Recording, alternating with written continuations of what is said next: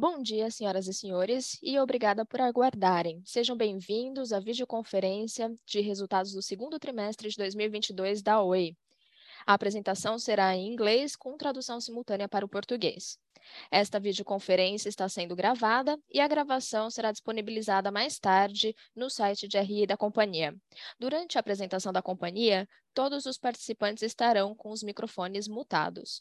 Para entrar na fila de perguntas, clique no ícone de Q&A na parte inferior da tela e digite seu nome e empresa. Após a apresentação, daremos início à sessão de perguntas e respostas. Agora gostaria de passar a palavra para o senhor Rodrigo Abreu, CEO da Oi. Por favor, senhor Rodrigo, pode prosseguir. Muito obrigado. Bom dia a todos e sejam bem-vindos ao nosso call do segundo TRI de 2022. Como vocês devem se lembrar, no último TRI eu não pude apresentar, mas hoje nós estamos com toda a equipe aqui para participar da sessão de Q&A depois da apresentação e eu vou conduzir a apresentação. Como nós falamos diversas vezes, nós sabemos que o segundo TRI seria o trimestre em que nós fecharíamos as principais transações do nosso plano. A venda da mobile e também algumas execuções que deveriam ser realizadas, como o desinvestimento que nós formalizamos no último TRI, e outras possibilidades, como nós divulgamos recentemente, a nossa intenção de vender o último bloco de torres, mas nós sabemos que agora nós estamos no final das principais transações de transformação. Os números do segundo TRI refletem uma empresa que está em transição. Muitos números das PIs desinvestidas ainda estão incorporadas nos resultados, mas no futuro não acontecerá mais. No terceiro TRI, nós vamos começar a nos concentrar nos números da nova Oi, como ela é, e com isso, agora vamos olhar os destaques do segundo TRI no slide 3. Como eu mencionei na abertura, o nosso foco agora é a execução do core. Os nossos números ainda mostram a transição da empresa e depois de concluir os principais M&As, nós estaremos focados na execução do core. Nós sabemos que tem algumas tendências positivas, começando no segundo TRI, eu vou comentar algumas delas. Nas receitas core, é muito interessante ver que o core da nova Oi está se moldando e nós estamos acelerando as receitas core como esperado. Por exemplo, nas adições líquidas de FTTH, em maio e junho, nós começamos a ver uma aceleração, apesar das políticas de crédito mais restritivas, e nós tivemos um aumento de 26% nas adições líquidas, em comparação com abril. E nós temos também uma, um forte crescimento de TIC na Oi Soluções, com 32% de crescimento ano contra ano, e também vemos um crescimento acelerado na receita Core, Fibra e Oi Soluções, que já representa 67% da nova Oi. Com isso, nós sabemos que há um impacto do legado e nós vamos falar um pouquinho mais a respeito mais tarde. Com relação aos custos, essa continua sendo uma prioridade para nós e nós continuamos simplificando o modelo operacional. No trimestre, a redução do OPEX de rotina foi maior de, que 23% ano contra ano, devido à gradual saída da móvel e também da Vital. E nós sabemos que tem potencial para economias em todas as áreas inclusive a redução do custo operacional com a redução da Vital e da Móvel, mas também com reduções na Oi Core de maneira geral. Nós temos também um novo perfil de CAPEX da nova Oi, com cerca de 386 milhões de reais, que representa mais de 80% do total orientado para suportar o crescimento. E o principal custo a ser endereçado aqui é a redução do legado, que vai continuar impactando o nosso perfil de CAPEX. Com relação à estrutura de CAPEX, é importante destacar também que os números gerais do trimestre ainda incluem muito do capex, do perfil de capex que vai diminuir, que vai sair com a móvel e a Vital. Com relação à estrutura móvel, nós sabemos que depois de todas as, trans, as transações, existem mudanças significativas na estrutura de capital com a redução da dívida, que agora caiu para 16 bilhões, e também a dinâmica de fluxo de caixa, que nós vamos comentar mais detalhes mais para frente. Também é interessante destacar que nós temos ainda uma entrada de caixa e possibilidades de entrada de caixa em 2022 com a venda da, da infraestrutura fixa. E com relação às vendas das UPIs, nós sabemos que houve uma redução muito grande de CAPEX com elas, e agora nós precisamos continuar trabalhando nas dívidas futuras, e nós vamos falar um pouquinho mais sobre isso depois. Por fim, nós precisamos continuar com ênfase nos processos de arbitragem e migração nos próximos meses, porque esses processos devem ser concluídos nos próximos 18 a 24 meses e eles são críticos para ajudar a sustentabilidade dos negócios legados e da empresa como um todo. E eu vou falar um pouco mais a respeito mais para frente, então vamos começar com o perfil de resultados no slide 4. No segundo TRI, mesmo com os desafios do legado, as novas receitas cresceram e houve uma queda de receita total, como nós sabemos, devido às operações que foram desconsolidadas, mas a nova Oi cresceu em receita no segundo TRI e esse novo mode modelo ajuda no fluxo de caixa. Nós vemos aqui que existe uma mudança no perfil da receita, nós ainda temos algumas receitas descontinuadas, com cerca de 500 milhões, e esse é o restante dos negócios de TV, imóvel e da Vital. Mas quando nós olhamos as novas receitas, nós vemos que houve um aumento de 1% ano a ano com a nova Oi crescendo 32% ano contra ano. E essa é a parte da empresa mais importante para o futuro, que vai continuar crescendo. É para isso que nós estamos trabalhando na sustentabilidade da empresa.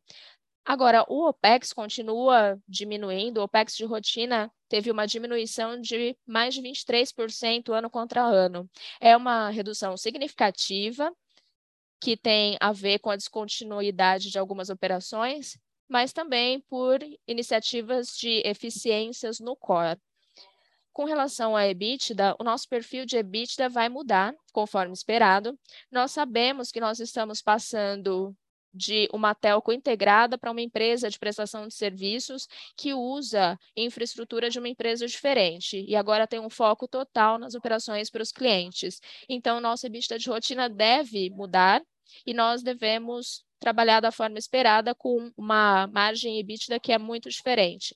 A nossa margem EBITDA ficou em torno de 14% e ela reflete parcialmente o novo modelo e ainda existe algum tempo para ela se estabilizar, para chegar num nível novo.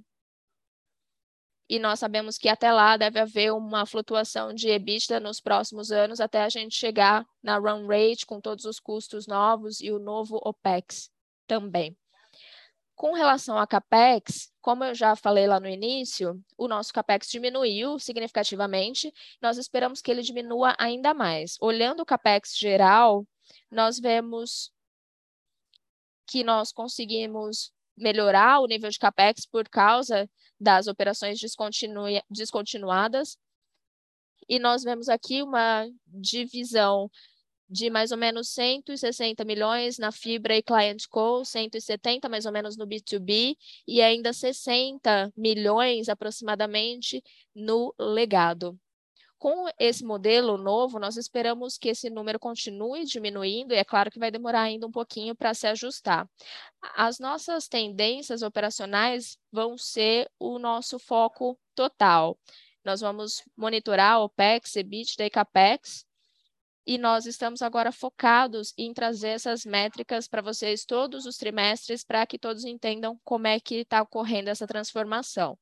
Agora, vamos falar um pouquinho sobre os detalhes sobre a receita, no próximo slide. Aqui no slide 5, nós vemos que no segundo TRI, as receitas core conseguiram compensar o legado e nós sabemos que não só a, a, fibra não sozinha não conseguiu compensar sozinha mas nós conseguimos manter o crescimento. É um crescimento ligeiro, mas considerando a queda da receita legado, nós sabemos que é uma conquista muito importante que mostra o potencial da nova Oi. A receita da nova Oi está acelerando e nós vemos que ela representa já dois terços do total. E é claro que esse é o futuro da empresa, e aqui nós apresentamos, conforme esperado, uma taxa de crescimento muito significativa. Além disso, da receita da nova Oi, nós temos outras receitas que contribuem, mas agora nós temos um foco em compensar o impacto que vem das receitas legado que estão diminuindo. Agora, no próximo slide, eu quero mostrar os resultados de fibra, pois nós sabemos que a fibra é o core da nossa estratégia dos serviços para os consumidores. Nós vemos que o ambiente competitivo está muito diferente e, mesmo assim, as nossas receitas de fibra estão aumentando com adições líquidas e o mercado, o ambiente macro, na verdade, vai melhorar nos próximos meses e isso vai nos ajudar a manter essa tendência positiva. Nós tivemos mais um TRI com um crescimento muito forte uh, ano a ano, com 40% quase, e as conexões de fibra estão sustentando esse crescimento com o número de casas conectadas também subindo. Nós estamos expandindo as conexões de fibra de forma seletiva e nós sabemos que as adições líquidas foram menores no início do ano, mas agora na virada do trimestre nós vimos uma tendência positiva e nós esperamos que elas sejam muito melhores nos próximos meses. Nós estamos perto agora de 4 milhões de casas conectadas. E nós vemos também uma redução muito significativa em churn. Nós não divulgamos muitos detalhes a respeito aqui, mas nós vemos que a taxa de churn tiveram um aumento no início do ano, mas começaram a diminuir novamente, apesar da política de crédito mais restritiva, que nos ajuda a manter um crescimento saudável. Também é interessante entender o desempenho de fibra no contexto do, do mercado como um todo. E no próximo slide, nós vemos as tendências de ARPU e de market share. O primeiro ponto a ser notado aqui é o aumento de ARPU, de receita média por usuário. Nós vemos um aumento que aconteceu do, na virada do ano e também no segundo TRI, que é suportada pela nossa estratégia comercial, com o upselling de velocidade de banda larga. E nós vemos também o potencial de novos serviços para casa conectada, mantendo essa tendência de aumento. Agora nós estamos próximos de 90 reais de ARPU, e nós sabemos que o ponto-chave aqui tem sido o aumento das velocidades das casas conectadas. Nós temos um aumento muito grande da velocidade de 400 megabits por segundo e mais de 60% vem dessa velocidade core de 400 megabits por segundo e nós sabemos que essa, esse número deve aumentar nos próximos trimestres à medida que nós vamos diminuindo o nosso foco nas ofertas de 200 e colocar todo o foco das nossas ações comerciais na velocidade de 400. Com relação ao market share, mesmo com o mercado difícil, como eu mencionei, é interessante ver que o nosso desempenho de market share continua a crescer onde nós estamos presentes.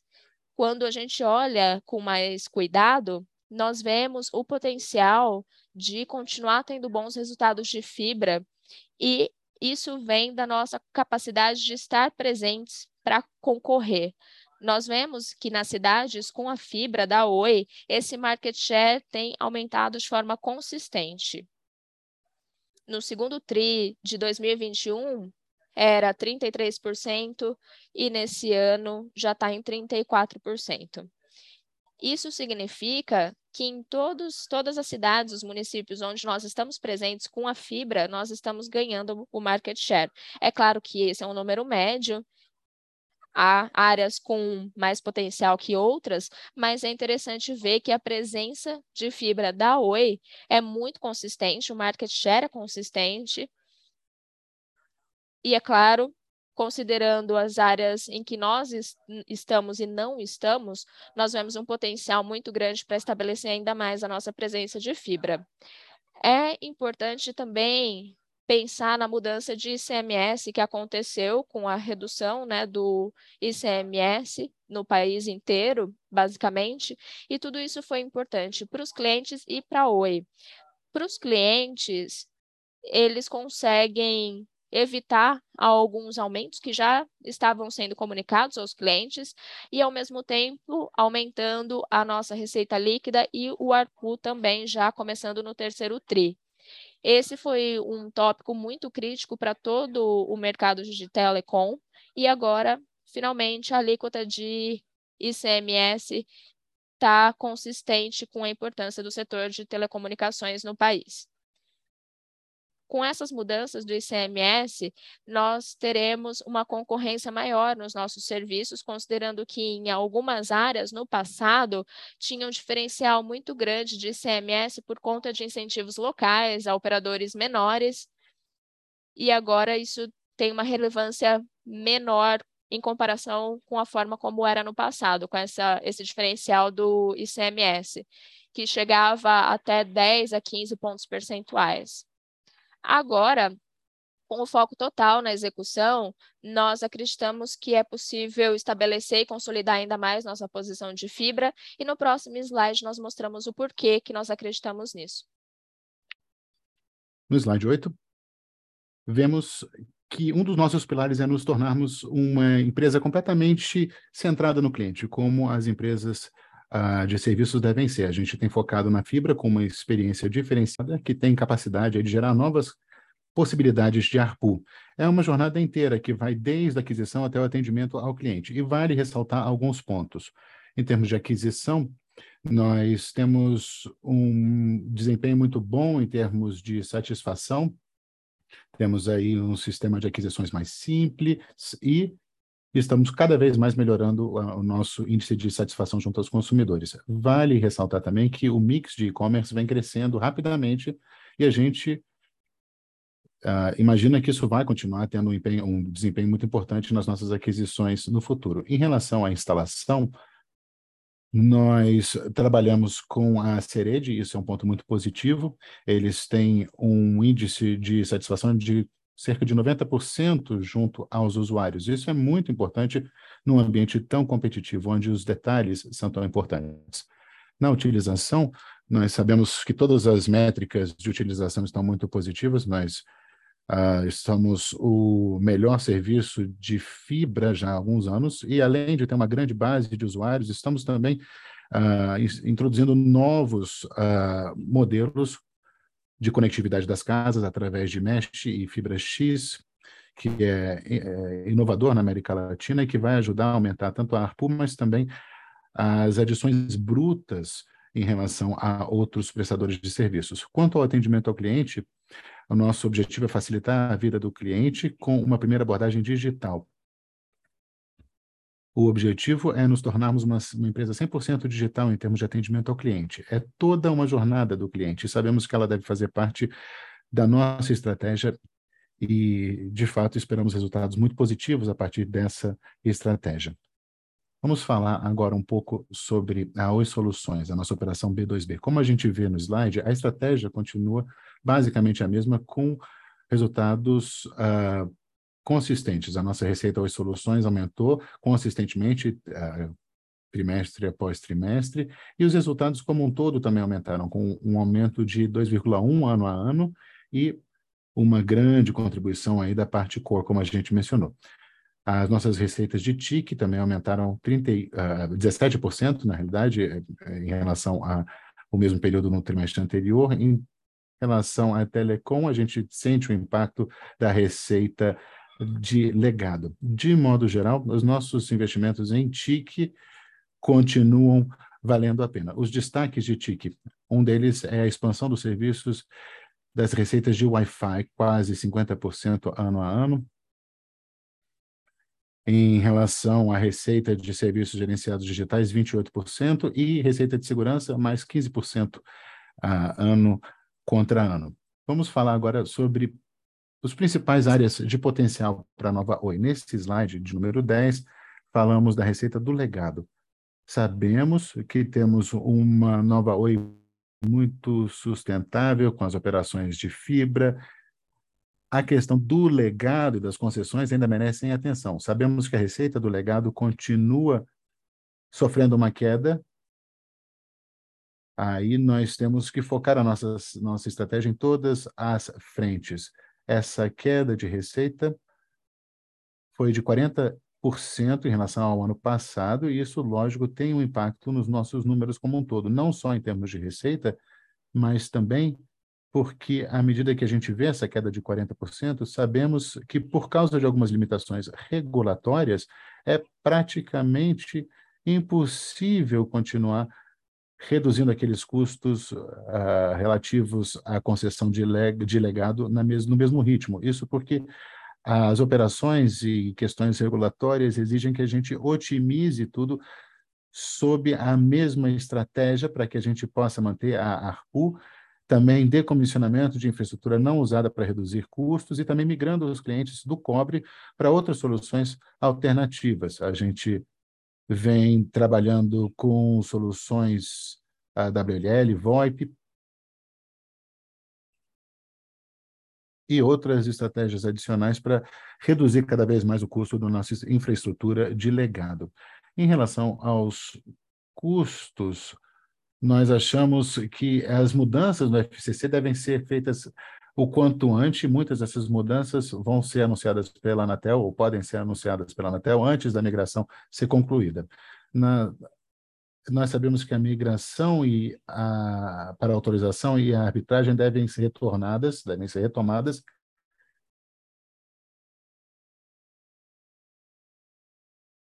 além de todo esse trabalho nas frentes do legado e de concessão, do ponto de vista uh, regulatório e operacional, nós também estamos trabalhando para extrair valor de todos os ativos da empresa, começando com o desinvestimento da DTH, que a gente anunciou recentemente.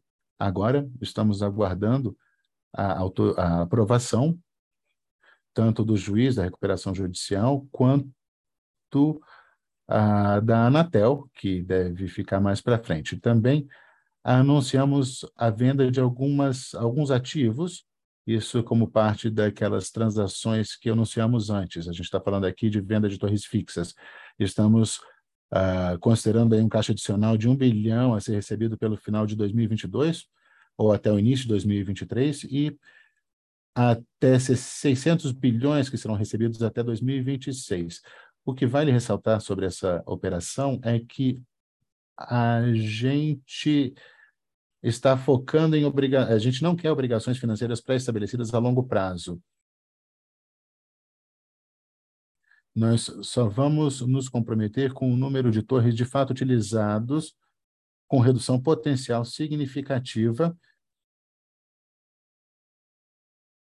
e também não vamos adquirir nenhum tipo de uh, uh, custos não produtivos. Ainda está sujeito à aprovação regulatória, no entanto, e vamos anunciar o uh, resultado da concorrência assim que ele estiver disponível. Temos uma outra observação. Algumas das nossas subsidiárias agora uh, vêm uh, aumentando aí a sua participação. Temos uma subsidiária chamada Tato, que é uma subsidiária integral que presta serviço de call center, tem mais de 9 mil funcionários, tem uma nova estratégia focada em expandir o portfólio e captar novos clientes. Recentemente, no último trimestre, nós uh, também anunciamos o nosso primeiro grande contrato com um consumidor externo. Foi um contrato com a Sky, que também segue esse foco de parcerias comerciais com a Oi Soluções. Então, no momento, estamos buscando extrair o máximo de valor de todos os ativos da empresa. Falando então sobre os ativos da empresa, no próximo slide, começando com o Vital. É, Vital é vital para o futuro da Oi. Nesse slide, vemos que a Vital agora está 100% independente e continua aumentando a sua participação no último trimestre, vem aumentando também os seus benefícios. Quanto às casas passadas, são quase 7 milhões 17 milhões de casas passadas no segundo trimestre de 2022, representando cerca de 18% das casas e PMS. Essa medida será fundamental para o crescimento da nossa operação de fibra. A gente vê aqui o perfil de cobertura, ah, são 18% das casas PMEs do país. Em relação ao crescimento, haverá um pagamento secundário para compensar as obrigações uh, em 2021. Em relação a essa questão, vale ressaltar que a Vital já tem uma, uh, um caminho de financiamento em 2022 a, Vital solicitará registro na CVM como categoria B. Isso dá uma boa visibilidade para o mercado em termos de resultados. Esse foi uma solicitação da maioria dos investidores para que pudessem acompanhar melhor o que, que vinha acontecendo com a Vital. E é, isso faz parte importante da nossa equação no futuro. Em todos os casos, a gente está confiante na Vital, não só como empresa por conta própria, mas também como contribuidora do ponto de vista operacional para as nossas operações. E também ah, em relação aos resultados financeiros. Falando agora de OPEX, o segundo trimestre também ah, contribuiu bastante em termos de redução de OPEX, um ganho real de 35%. Ah, temos aí um cost out e também aumento de eficiências que temos implementado. Quanto ao OPEX de rotina, todas as áreas apresentam redução. Uma redução ao nominal de 23%, mas considerando-se aí o IPCA, na realidade o ganho real fica em 35%. Essa foi a redução como um todo. Temos alguns destaques aqui em relação ao pessoal. É um pouco difícil ver os números consolidados aqui, mas em relação a pessoal, houve uma queda líquida de todos os custos incorridos ano a ano, mesmo com a inflação de 8%. Houve também uma redução importante na manutenção da rede, também serviços de terceiros, aluguéis e seguros. Tudo isso participou nessas reduções e temos ainda mais por vir nos próximos trimestres. Vale ressaltar que, embora já tenha sido encerrada tanto a venda do móvel quanto do Vital, ainda temos algumas obrigações, daquelas obrigações que agora, daquelas operações que agora estamos alugando. Então, continuamos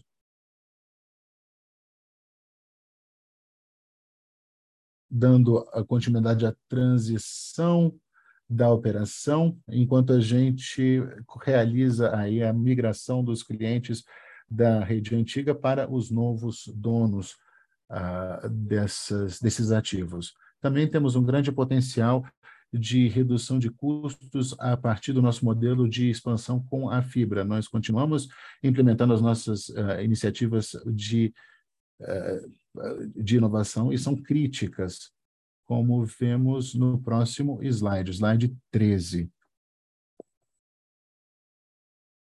Uh, aqui Uh, vemos que o OPEX de rotina depois do M&A deve cair cerca de 50% em relação à base anterior, todos esses números em, em termos reais.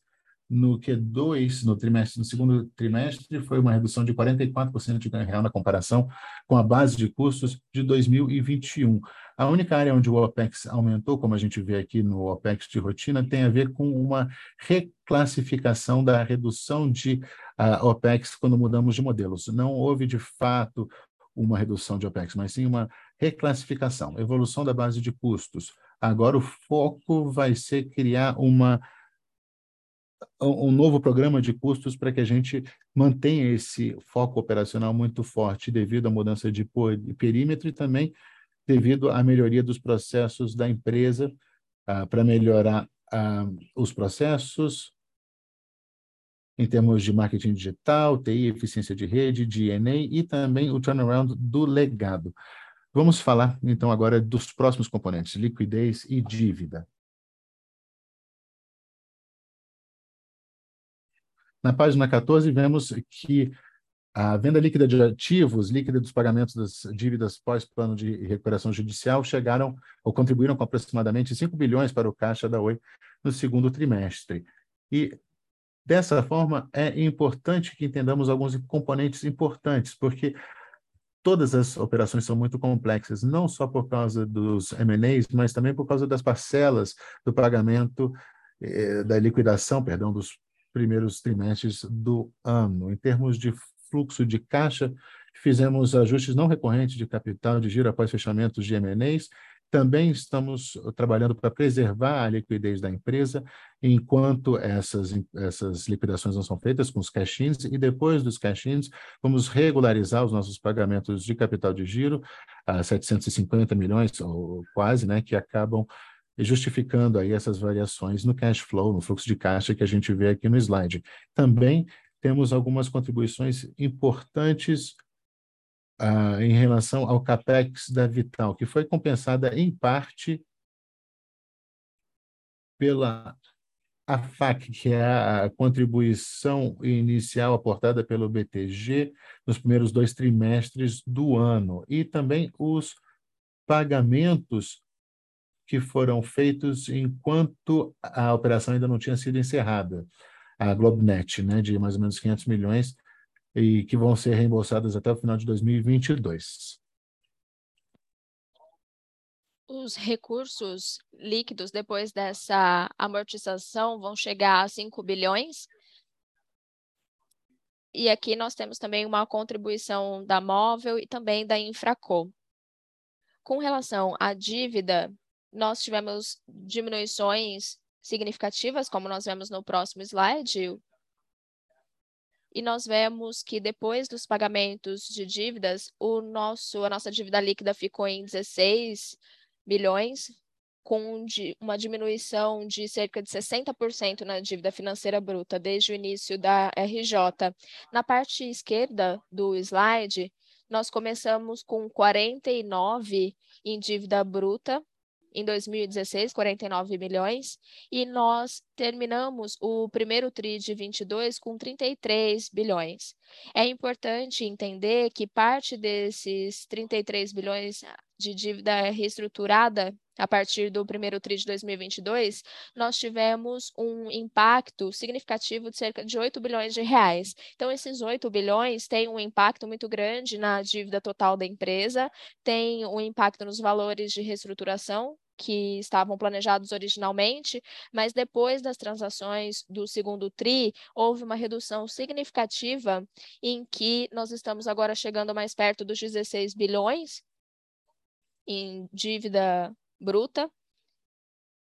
E nós temos também que considerar as debêntures conversíveis da Vital e depois o pagamento do BNDES de 4,7 bilhões e depois também da cobertura dos juros e amortizações de 2,7 milhões.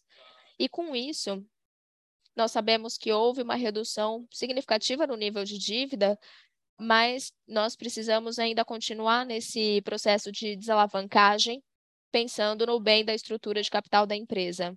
E nos próximos TRI isso vai acontecer como parte da nossa jornada de transformação. No próximo slide, nós mostramos um tópico muito importante de discussão para o futuro, que é o ambiente regulatório e tudo o que está acontecendo com a migração e a arbitragem, que são dois componentes muito críticos para a sustentabilidade da empresa no futuro.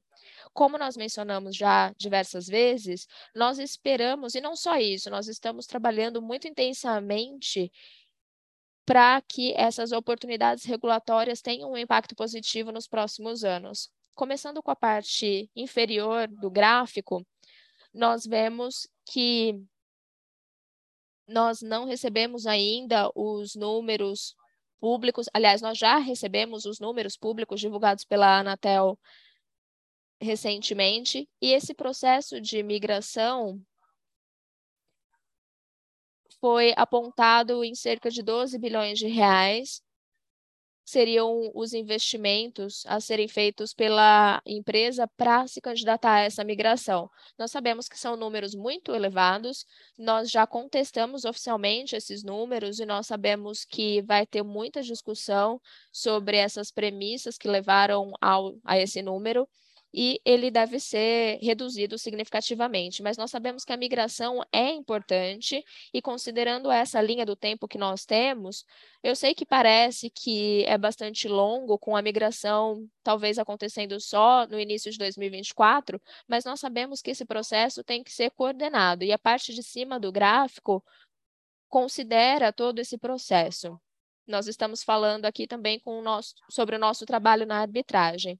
Além disso, nós demos publicidade a números parciais sobre a arbitragem e há algumas questões dessa arbitragem chegam a 16 bilhões, o que acaba ultrapassando a taxa de migração estipulada. E nós sabemos que ainda há outros pontos a serem discutidos na arbitragem, considerando esse prazo, esse tempo muito longo de impacto que a empresa sofreu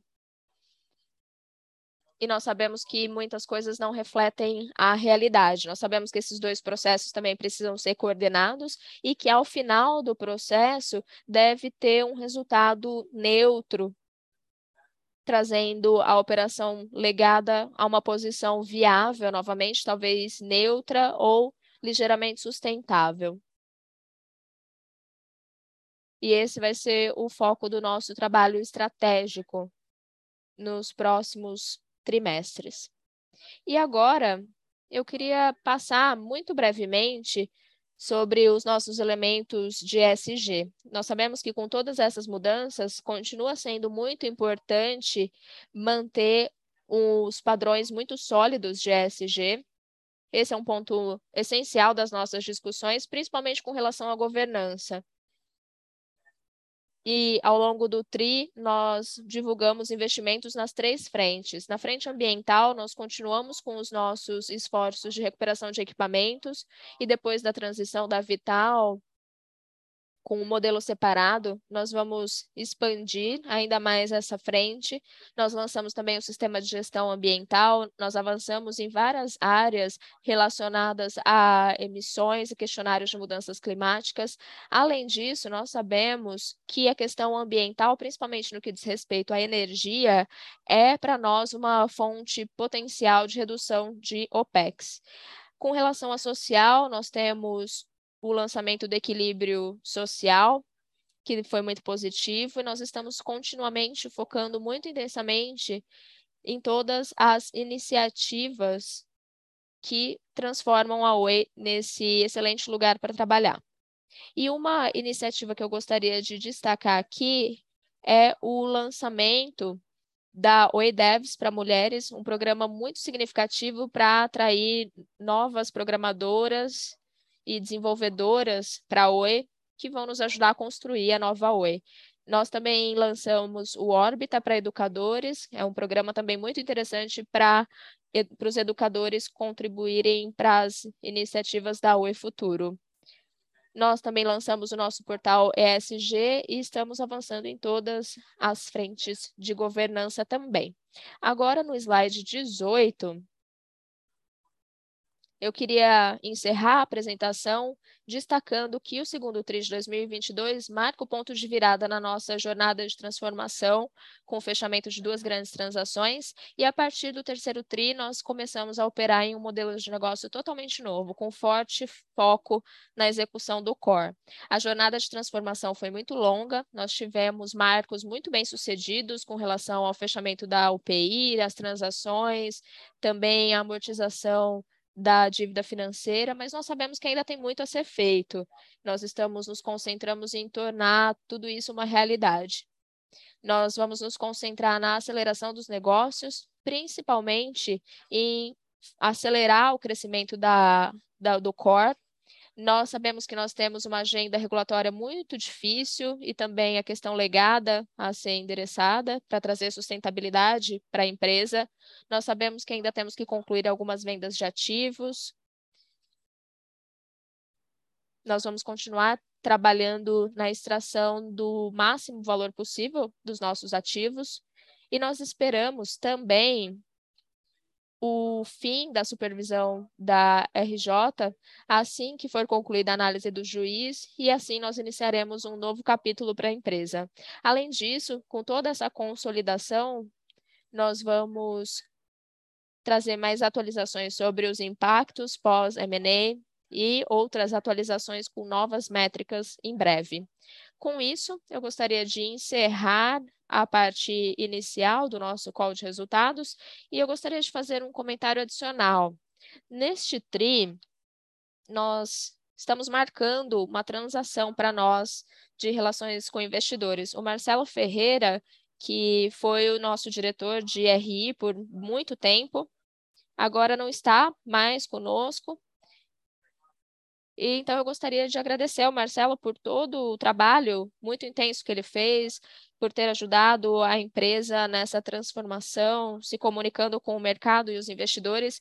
E o Marcelo vai continuar nos ajudando aqui em alguns projetos adicionais. E, além disso, eu gostaria de uh, anunciar o nosso novo diretor de RI, ele está aqui conosco, ele tem muita experiência com o setor de comunicação da Vital. Ele veio trabalhar conosco depois de muitas experiências e é claro que ele vai agregar a nós muitos muito valor com relação à comunicação com os investidores. E ele vai ser o ponto principal de contato para relações com investidores. Então, Marcelo, muito obrigado e eu desejo sucesso na sua nova jornada. E agora nós temos uma nova agenda de relações com investidores entrando nessa nova fase da empresa. Então, agora vamos passar para a sessão de perguntas e respostas. Muitíssimo obrigado. Agora daremos início à sessão de perguntas e respostas. Cabe lembrar que as perguntas devem ser feitas apenas em inglês. Para entrar na fila e fazer uma pergunta, por favor, clique no ícone de Q&A na parte inferior da tela e digite seu nome e empresa. Após o seu nome ser anunciado, uma solicitação para ativar seu microfone aparecerá na tela. Lembre-se de ativar seu microfone antes de fazer a pergunta. Muito bem, a primeira pergunta vem do senhor Lucas Cerdeira Alves, analista sell-side do UBS. Nós agora ativaremos o seu microfone para que possa fazer a pergunta.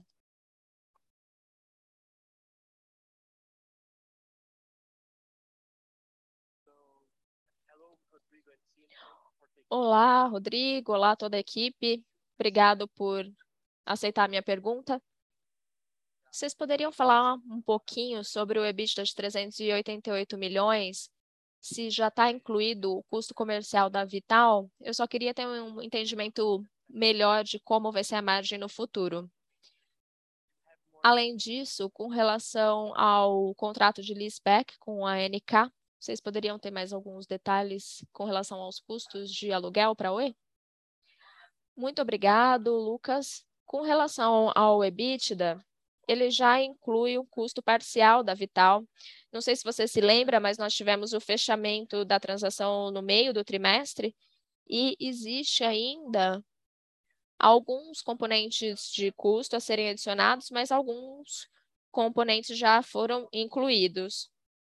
Mais ou menos um mês de custos já está incluído aqui.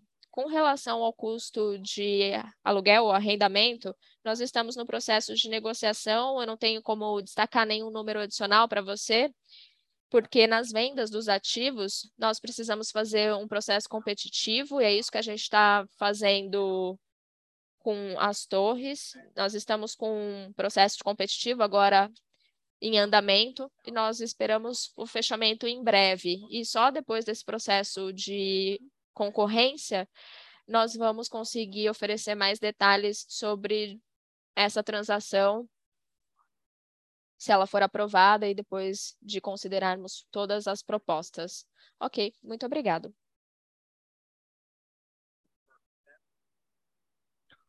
Ok, a próxima pergunta é de Guilherme Gutija, analista sell-side do BTG Pactual. Vamos agora abrir o seu microfone para que possa fazer a sua pergunta ao vivo.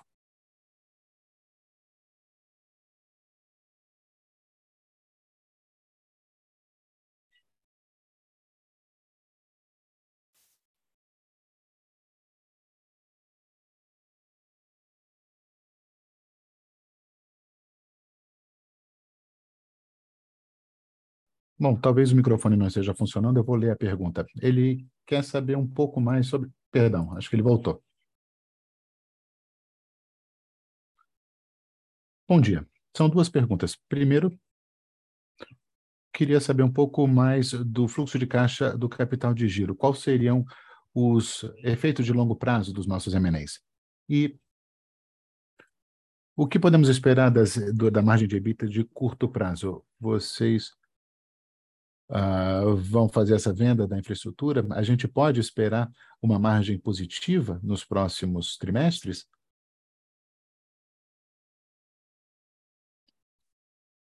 Deixa eu passar a sua pergunta aqui para a Cristiane, a nossa CFO, e depois eu volto aqui para responder as outras perguntas. Ok? Obrigada pela pergunta.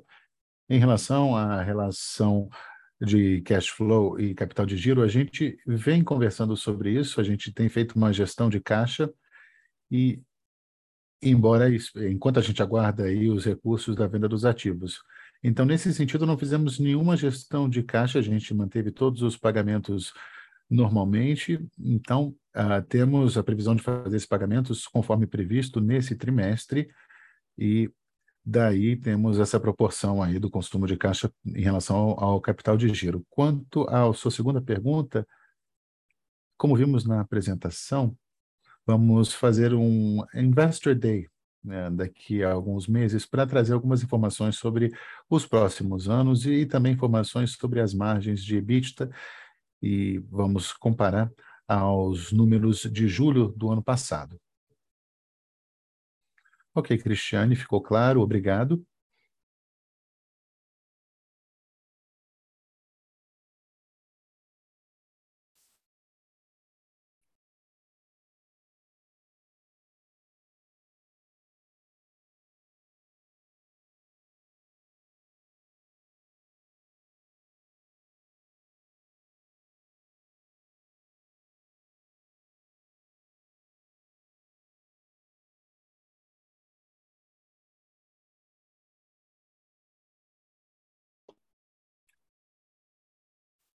Temos uma pergunta de um investidor que é o seguinte: ah, existe a estratégia de adquirir prestadores de serviços nessas áreas para aumentar aí a expansão da fibra? Olha, como a gente já disse, há, há grandes oportunidades para aumentarmos a nossa base de, casa, de casas conectadas usando aquelas uh, taxas de entrada iniciais, a infraestrutura uh, implementada pela Vital. Mas isso não quer dizer que a gente não vai vislumbrar outras oportunidades. Esse vai continuar sendo um mercado onde a consolidação continua sendo um fator muito importante. A gente está focando muito na, no crescimento orgânico, sem dúvida, uh, a gente não descarta, mas estamos entrando numa nova fase com a empresa. Então, essa análise será feita se e quando essas oportunidades se apresentarem.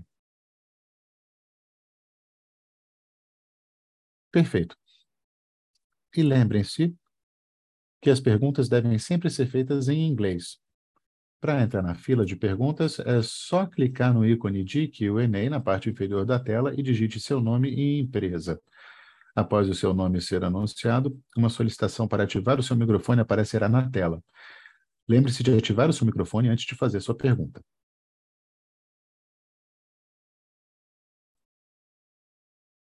Ok, a próxima pergunta do investidor é esse aqui. Os números da Anatel desse trimestre já refletem os balancete após as negociações mais recentes? Obrigada pela pergunta. Sim, inclui. E se você tiver qualquer informação aí sobre a demonstração financeira, os números, uh, tanto de curto prazo ou de longo prazo, é só falar conosco. Se precisar de qualquer informação adicional, é só entrar em contato com a nossa equipe e nós vamos ajudar a esclarecer os números que constam uh, do relatório.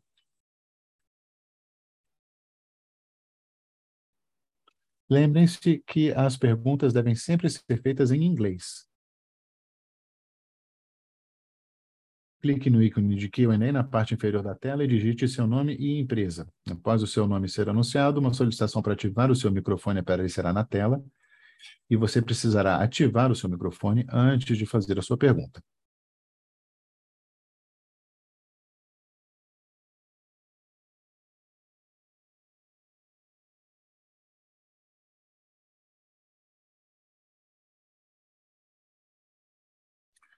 Não temos mais ninguém na linha. Então, Rodrigo, acho que podemos passar para as suas considerações finais. Obrigado. Eu sei que faz pouco tempo desde o nosso último call de resultados e ainda tem muitas coisas que precisamos entender devido à complexidade é, dos anúncios e também de todos os números que foram apresentados. Mas o lado bom é que nós agora já retomamos a agenda normal de call de resultados, vai ser a mesma coisa no próximo trimestre, e temos o novo diretor de RI e estamos sempre à disposição dos investidores caso tenham qualquer pergunta nos próximas semanas ou dias. Além disso, nós nos adequamos ao mercado, fazemos o que faz sentido. Muito obrigado a todos pela participação, agradeço também à equipe e nos vemos no próximo call de resultados.